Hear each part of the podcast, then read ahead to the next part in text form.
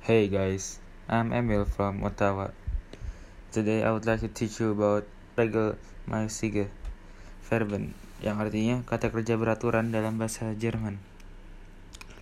Verben kata kerja dalam bahasa Jerman semuanya berakhiran n atau en. Contohnya, kochen artinya memasak, essen yang artinya makan, schlafen yang artinya tidur, lesen yang artinya membaca, Schreiben yang artinya menulis, trinken yang artinya minum. Sama seperti bahasa Inggris, bahasa Jerman juga memiliki regular dan irregular verbs. Bahasan kali ini adalah regelmäßige Verben, kata kerja beraturan dalam bahasa Jerman. Untuk membuat sebuah kalimat utuh dalam bahasa Jerman, setiap kata kerja harus dikonjugasikan sesuai dengan subjeknya. Agar lebih mudah proses perkonjugasian, sebaiknya pahami dulu cara dasarnya. Sebelum masuk ke rumus-rumusnya, mari kita kenali dulu istilah-istilahnya yang akan digunakan untuk mengkonjugasikan kata kerja dalam bahasa Jerman nanti.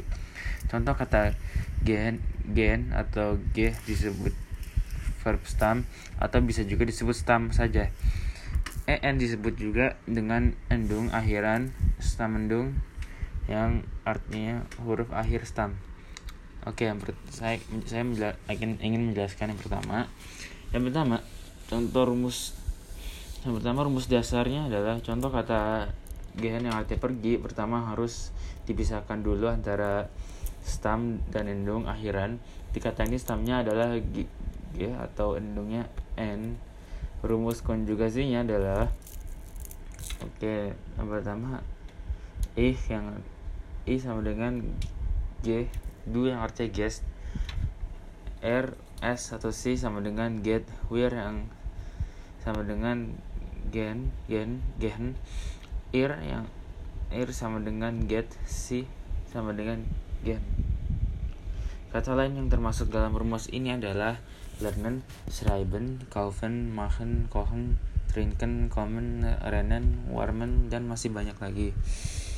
Yang kedua verb dengan stam yang berakhiran T, D, M, dan N untuk khusus kata kerja yang stamnya berakhiran huruf T atau D seperti kata warten menunggu dan red, reden yang artinya ngobrol atau bicara. Rumusnya sebagai berikut. E sama dengan warte, du sama dengan wartest, RSC sama dengan wartet, gear dan seterusnya dan seterusnya. Oke, kenapa saya saya bukan ntar saya akan screenshot hasilnya dan kalian bisa baca sendiri ya. Saya yakin saya bisa baca sendiri. Contoh kata-kata yang masuk dalam kategori rumus ini adalah heiraten, anworten, ar arbeiten, atmen, begegnen, beobachten, bilden, bitten, zeichen, zeichen, finden, grun, gruenden, mieten, offnen, rechnen, red, reten, trocknen, witten, dan begegnen. Catatan untuk semua verb dengan stamendung T atau D pasti menggunakan rumus ini. Tetapi dengan stamendung eh, tetapi tidak dengan stamendung N atau M. Yang ketiga, verb dengan stam yang berakhiran S, SZ, X, dan Z. Untuk kata dengan stamendung S atau SZ seperti kata reisen rumusnya sebagai berikut. Ich reise, du reist, er, es, sie reist, wir reisen, ich, ihr reist, sie reisen. Kata-kata lainnya yang masuk ke rumus tiga adalah mixen, sitzen, sitzen, beweisen, heisen, heisen keempat, ver verben dengan stam yang berakhiran R atau L. Kebanyakan verben dalam bahasa Jerman berakhiran N. Sangat sedikit jumlahnya yang hanya berakhiran N. Nah, di rum di rumus nomor 4 ini verbennya pasti memiliki endung N saja. Contoh kata samel yang artinya mengumpulkan. Contoh sam ih samle du sammelst er es sam samelt wir sammeln il sam sam samel si samel. Catatan penting bisa diperhatikan konjugas konjugasinya untuk subjek ich sama menjadi samle.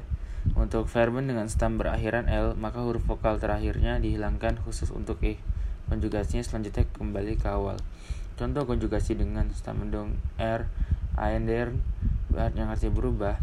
Contoh ich aender du ande aenders rsc aendert wir andern ir andert si andern verbe verben lain yang termasuk dalam rumus ini yaitu klingon lach lachen lachen google google uh, erinnern verbessern fire fire dan klapper yang kelima terakhir verben dengan akhiran iren. Contoh kata studieren kuliah yang arti kuliah. Is yang oke okay, contohnya langsung ya.